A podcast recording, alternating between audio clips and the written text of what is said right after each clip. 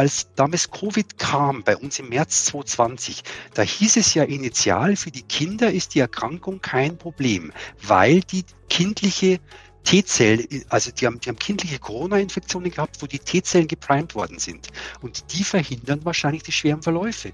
Und die Situation haben wir jetzt alle. Wir haben jetzt alle gute T-Zellen gegen Coronaviren. Damit selbst wenn eine Variante käme, die jetzt im Reagenzglas oder im Tierversuch schwerer, schwere Verläufe machen würde, dann kann ich mir ehrlich gesagt nicht so richtig vorstellen, dass das nochmal eine richtig böse Welle gäbe.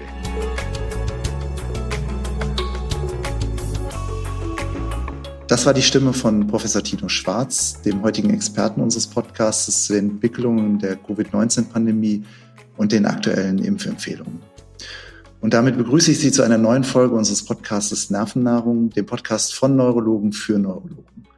Mein Name ist Matthias Meurer, ich bin Chefarzt der Neurologischen Klinik am Klinikum Würzburg Mitte und zusammen mit meinem Kollegen Sven Meuth, dem Direktor der Neurologischen Universitätsklinik Düsseldorf, moderiere ich diesen Podcast zu spannenden aktuellen Themen in der klinischen Neurologie. Unser heutiger Gast, Professor Dr. Tino Schwarz, ist Chefarzt für Labormedizin und Mikrobiologie am Klinikum Würzburg Mitte, also ein sehr geschätzter Kollege von mir und einer der führenden Experten zur Impfstoffentwicklung in Deutschland. Wir hatten Professor Schwarz bereits in einer unserer ersten Podcast-Folgen und auch hier hat er bereits sehr informativ seine Sichtweise zur Pandemie und zu den verfügbaren Impfstoffen erläutert.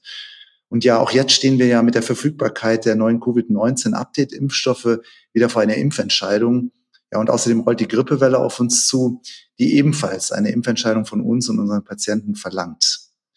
Also spannende Fragen und diese Fragen rund ums Thema Pandemie und rund ums Thema Impfen möchte ich jetzt mit Professor Schwarz besprechen. Ja, lieber Herr Schwarz, vielen Dank, dass Sie uns wieder als Experte zum Thema Covid-19 und Impfungen und alles, was um Impfungen herum passiert, zur Verfügung stehen. Wir haben ja eine der ersten Episoden dieses Podcasts schon zusammen auch zum gleichen Thema gemacht. Seither ist viel passiert. Und deswegen lassen Sie mich gerade die erste Frage auch so stellen. Wie schätzen Sie denn im Moment die Lage in Deutschland ein, was Covid-19 betrifft? Ja, schönen, schönen Tag einmal. Ähm, die Lage. Äh, aktuell sehen wir ja doch wieder so einen leichten Rückgang der Infektionszahlen. Ähm, wie wenn sie so langsam wieder ein bisschen abtaucht. Herr Mertens, der Chef der STIKO, hat heute gesagt, er erwartet für Dezember wieder ein Anschwellen. Ähm, das wird es immer so, so Wellen geben und es wird auch die nächste Zeit so Wellen geben. Und sicherlich einer der, der wichtigen Gründe dafür liegt daran, dass die aktuellen Impfstoffe, die wir haben oder die wir einsetzen, anscheinend nicht adäquat vor einer Ansteckung schützen. Und das ist unser Problem. Das heißt, wir, wir können uns zwar vor schweren Verläufen weitestgehend gut schützen. Aber die Ansteckung werden wir mit dieser Art von Impfstoffen aktuell nicht, nicht wegkriegen. Hm. Was erwarten Sie denn dann konkret selber so für ja, den Herbst? Herr Mertens sagte eventuell wieder ein leichter Anstieg im Dezember. Aber ich sag mal, so ein Ondulieren erinnert ja fast schon ein wenig an eine endemische ähm, ja, Erkältungskrankheit, oder? Da sind wir sicherlich auf dem Wege dahin, wenn wir auch so angucken, wie denn die Verläufe aktuell so sind. Ich meine, jeder von uns hat jetzt wahrscheinlich schon mindestens einmal Covid gehabt und äh, letztlich ist es eine Erkältung, die bei einem, bei einem etwas schwerer verläuft, beim anderen leichter. Aber das mit, wir werden mit der Erkrankung leben müssen und aktuell, wie es ja aussieht, attenuiert sich dieser Erreger, bedeutet, er wird von der Virulenz her, von der Schwere der Fälle, die er verursacht, immer leichter werden. Und das ist das, was wir vor Coronaviren eigentlich immer schon gekannt haben. Das ist also nichts Neues, die Entwicklung, die wir jetzt aktuell sehen.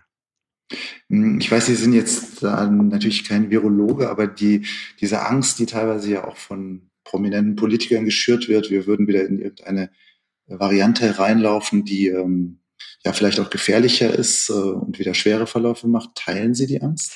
Die teile ich überhaupt nicht, denn wir haben die zelluläre Immunität, die haben wir durch die Impfung oder durch Infektion jetzt aufgebaut. Das heißt, selbst wenn eine schwerere oder für naive Personen eine schwerere Variante käme, dann ist die Masse ja schon geprimed worden gegen den Erreger und damit haben unsere T-Zellen einen guten, vermitteln einen guten Schutz. Wenn ich vielleicht rekapitulieren, rekapitulieren darf, als damals Covid kam bei uns im März 2020, da hieß es ja initial, für die Kinder ist die Erkrankung kein Problem, weil die kindliche T-Zellen, also die haben, die haben kindliche Corona-Infektionen gehabt, wo die T-Zellen geprimed worden sind.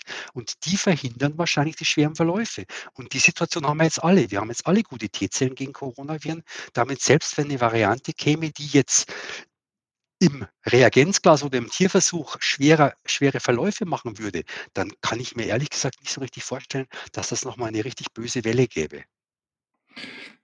Das wäre in dem Fall sogar eine etwas äh, ja, freundlichere Aussicht für den kommenden Winter. Ähm, Sie sagten, das große Problem ist, dass wir Impfungen haben, die zwar schwere Verläufe verhindern, aber nicht vor Ansteckungen schützen. Und so wie Sie skizziert haben, schließt sich dann natürlich fast die logische Frage an, ja, bringt dann die Impfung jetzt noch überhaupt irgendwas? Ähm, für die Masse Sicherlich nicht. Und das deckt sich ja auch mit der aktuellen Empfehlung der STIKO, die besagt, eine vierte Impfung nur für Personen über 60 oder für äh, Menschen mit entsprechenden Vorerkrankungen. Jetzt beim medizinischen Personal, da kann man natürlich wieder geteilter Meinung sein, weil da sind ja auch durchaus Jüngere drunter, die allenfalls Gefahr laufen, sich außerhalb der Klinik anzustecken, aber nicht in der Klinik. Also die Empfehlung, die die STIKO letztes Jahr im Januar gemacht hat, dass das äh, Personal sich erneut wieder impfen sollte, ist ja so ein bisschen zu hinterfragen. Aber aber ich darf da nochmal unterbrechen, auch für die Definition. Sie sagen vierte Impfung, damit meinen Sie jetzt vierte Impfung mit den konventionellen, bekannten, ursprünglichen Impfstoffen? Äh, mit den angepassten Varianten Impfstoffen, diesen bi sogenannten bivalenten Impfstoffen, die jetzt ja verfügbar mhm. sind. Und da scheint es wohl so zu sein, dass das es ziemlich egal ist, ob man diese BA1-Variante oder BA45 nimmt. Natürlich macht es auf den ersten Blick mehr Sinn, die BA45 angepasste Variante zu nehmen überhaupt. Aber unser Problem sind ja nach wie vor die Drittimpfungen. Wir haben ja aktuell mhm. nur 62 Prozent Drittimpfungen. Da müssen müssen wir rein, weil die, das ist das äh, eigentlich das, das offene Feld, das immer noch bedient werden muss. Jetzt ist ja häufig in Medien auch äh, so kolportiert worden, naja, diejenigen, die zweimal geimpft sind und ähm, sich dann eventuell mit Omikron infiziert haben, haben ja so ungefähr auch diese magische Zahl 3 erreicht. Würden Sie das teilen? Jein. Äh, einerseits ja, andererseits nein. Es hängt davon ab, wie, wie schwer der Verlauf war. Wenn ich nur eine leichte äh, Erkrankung der oberen Atemwege durchgemacht habe, dann habe ich keine richtige gute Auseinandersetzung mit dem Immunsystem gehabt, mit dem Erreger auch. Man muss sich ja immer im Klar sein, wenn ich eine Impfung verabreiche, intramuskulär, dann bin ich in einem ganz anderen Kompartiment. Ich bin ja, ich mache, ich induziere eine systemische Immunantwort. Wenn ich nur in den Nasenrachenraum da oben drin bin, da passiert nicht sehr viel an Booster-Effekt. Deswegen mhm. äh, kann man sagen, okay, gut, vorübergehend gilt es für eine, wie eine dritte Impfung, aber langfristig nicht. Da brauchen wir wirklich diese Langfristbooster, den wir durch eine Impfung kriegen. Also die ist definitiv ganz wichtig, die dritte Impfung. Bei der vierten, da können wir dann anfangen zu diskutieren. Also das heißt, diejenigen, die jetzt letztlich nur zweimal geimpft sind, was man ja mal als Grundimmunisierung und ausreichend betrachtet hatten, die sollten schon gucken, dass sie eventuell jetzt für den Herbst hin auch mit einem angepassten bivalenten Impfstoff ihre dritte Impfung noch bekommen. Also das wäre eine Empfehlung, die Sie absolut teilen würden. Also da würde ich äh, da bin ich Feuer und Flamme dafür, dass wir die dritte Impfung brauchen. Das ist immunologisch sinnvoll, dieser Langzeitbooster. Wir haben vielleicht auch den Fehler gemacht, diese Formulierung äh, vorläufig vollständig geimpft nach einer zweiten Dosis auszusprechen. Das war natürlich immunologisch eigentlich ein Unsinn, denn wir wissen alle, dass wir einen Langzeitbooster brauchen. Die Gedächtniszellen müssen reifen und erst dann kann man noch mal adäquat boostern. Äh, und man hat aber leider die Terminologie falsch gewählt. Sonst wäre jetzt diese Verwirrung nicht mit dem Langzeitbooster. Mhm.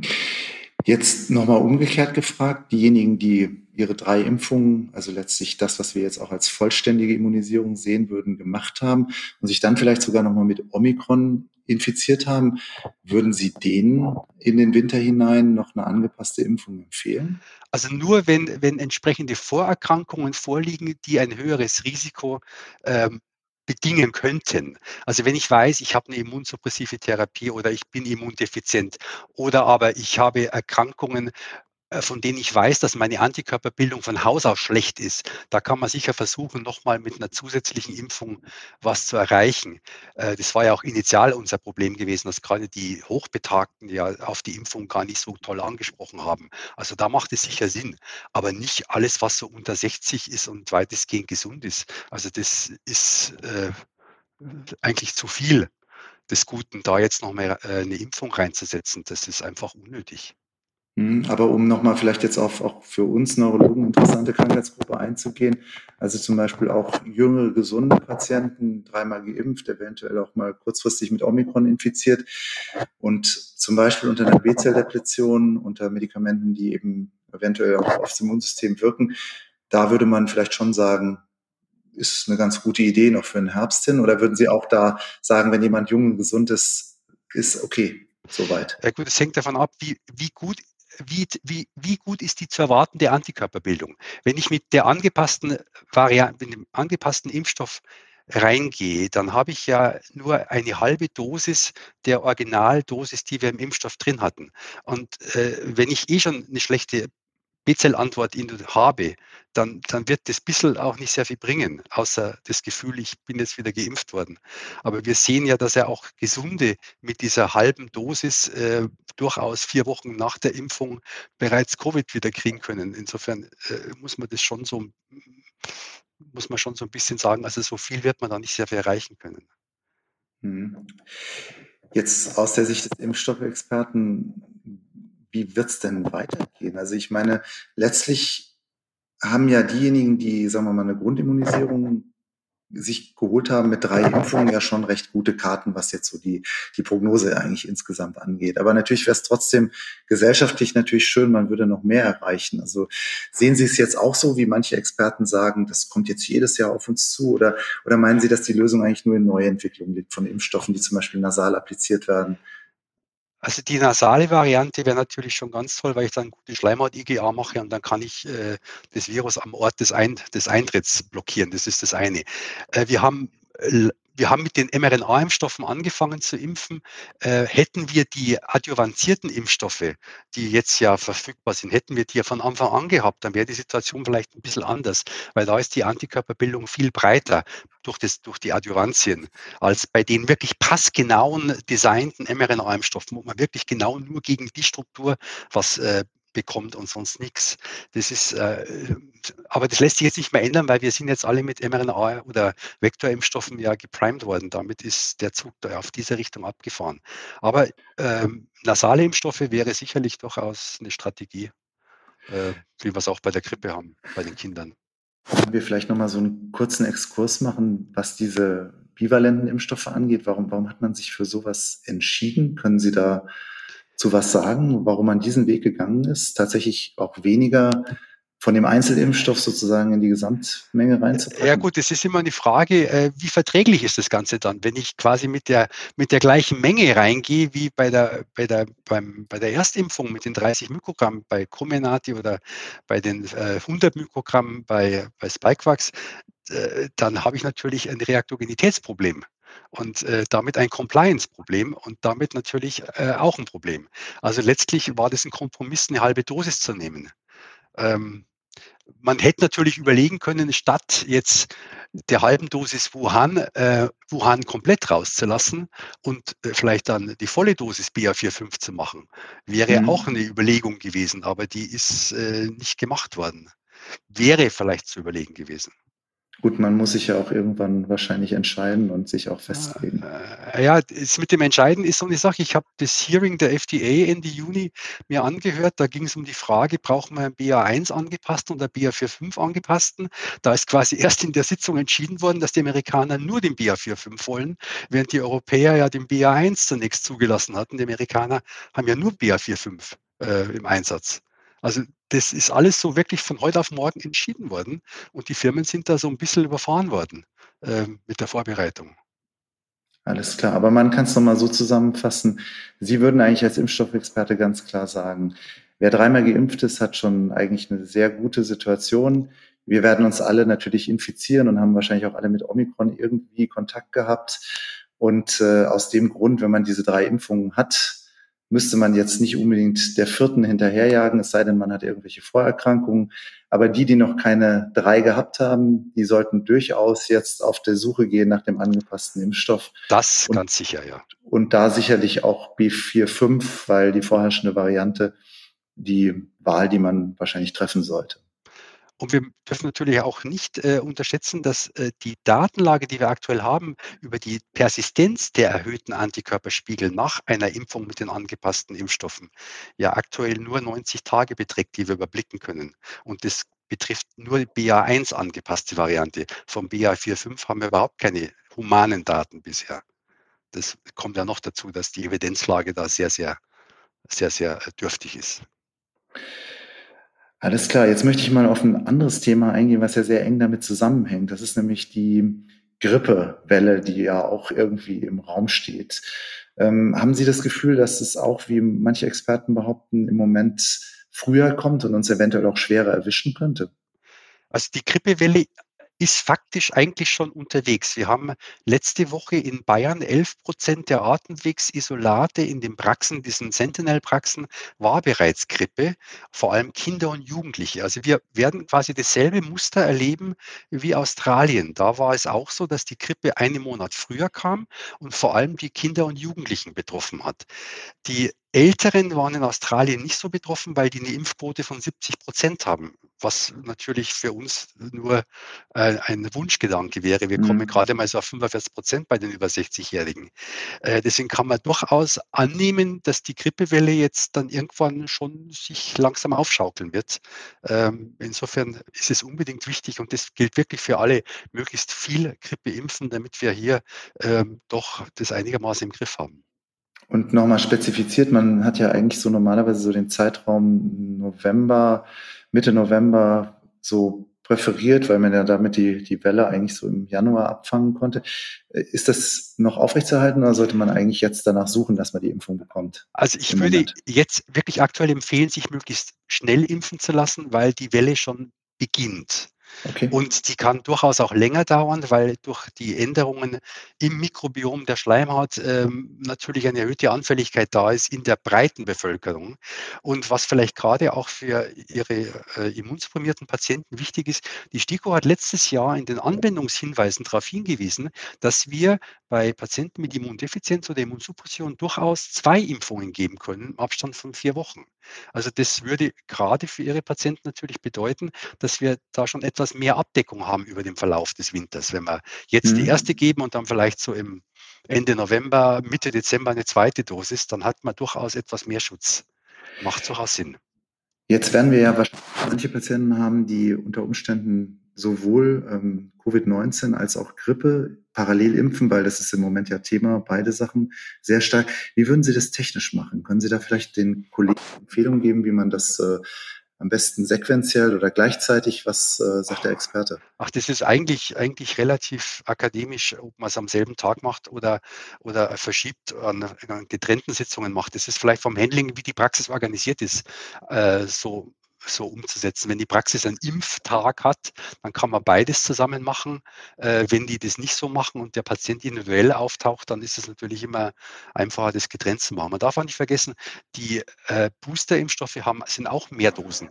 Vials. Das bedeutet, äh, da muss man das schon so ein bisschen organisieren. Und das ist immer so ein bisschen schwieriger, äh, mehrere Patienten gleichzeitig reinzuholen. Ja, mir, mir ging es jetzt eher darum, weil ja häufig gesagt wird, auch zwei Impfungen darf man nicht auf einmal gehen, dass sie vielleicht dieses alte Gerücht nochmal ausräumen. Nee, also das, äh, das, darf man, das ist auch durch Studien äh, gut belegt, dass die simultane Verabreichung links, rechts von Covid und Grippe völlig unproblematisch ist und weder zu einer äh, Nichtunterlegenheit einer der beiden Impfstoffe führt. Also kann man das natürlich selbstverständlich machen. Prima. Herr Schwarz, so zum Ende hin möchte ich natürlich noch Frage stellen, was, was glauben Sie, was in der Impfstoffentwicklung so an der Tür steht noch? Also wo, worauf können wir uns noch einrichten, was vielleicht demnächst auf uns zukommt, auch was Atemwegserkrankungen angeht? Gibt es da irgendwelche Neuerungen, Entwicklungen, die äh, von Ihrer Seite als Experte für Impfstoffe von Interesse sind, vielleicht auch speziell für die Neurologie? Also sicherlich äh, wird in nächster Zeit der Impfstoff gegen RSV kommen für die Älteren ab 60, aber auch für Menschen mit Vorerkrankungen, pulmonalen, kardio, kardiovaskulären Vorerkrankungen. Der wird kommen, vermutlich bereits 2024. Die Studiendaten, die jetzt vorgestellt worden sind, sind äh, sprechen von einer sehr, sehr guten Wirksamkeit gegen schwere Verläufe. Es wird kommen Anfang nächsten Jahres der Impfstoff gegen Dengue-Fieber, eine wichtige Infektion in der Reisemedizin.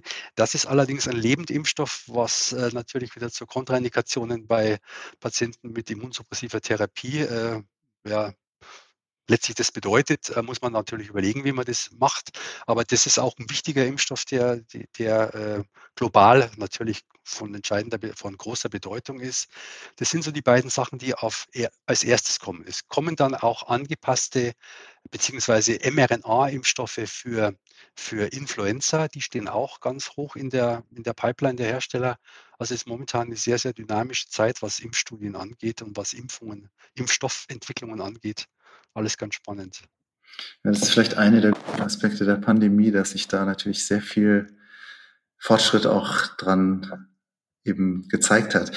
Vielleicht noch eine letzte persönliche Frage. Maskenpflicht, brauchen wir es wieder für die, für die Wintersaison? Wie stehen Sie dazu? Und wenn ja, welche Maske? Also mit Sicherheit nicht die FFP2-Maske. Das, das muss man ganz klar sagen. Die, die Kommission für Krankenhaushygiene und Infektionsprävention am Robert-Koch-Institut, also unsere Fach, ähm, Fachberater haben gesagt, die FFP2-Masken im Krankenhaus seien absoluter Unsinn. Ähm, sie wurden auch nicht gehört im Gesetzgebungsverfahren, was, was per se schon ein Affront ist. Also die OP-Masken sind sicherlich äh, vom Handling her besser.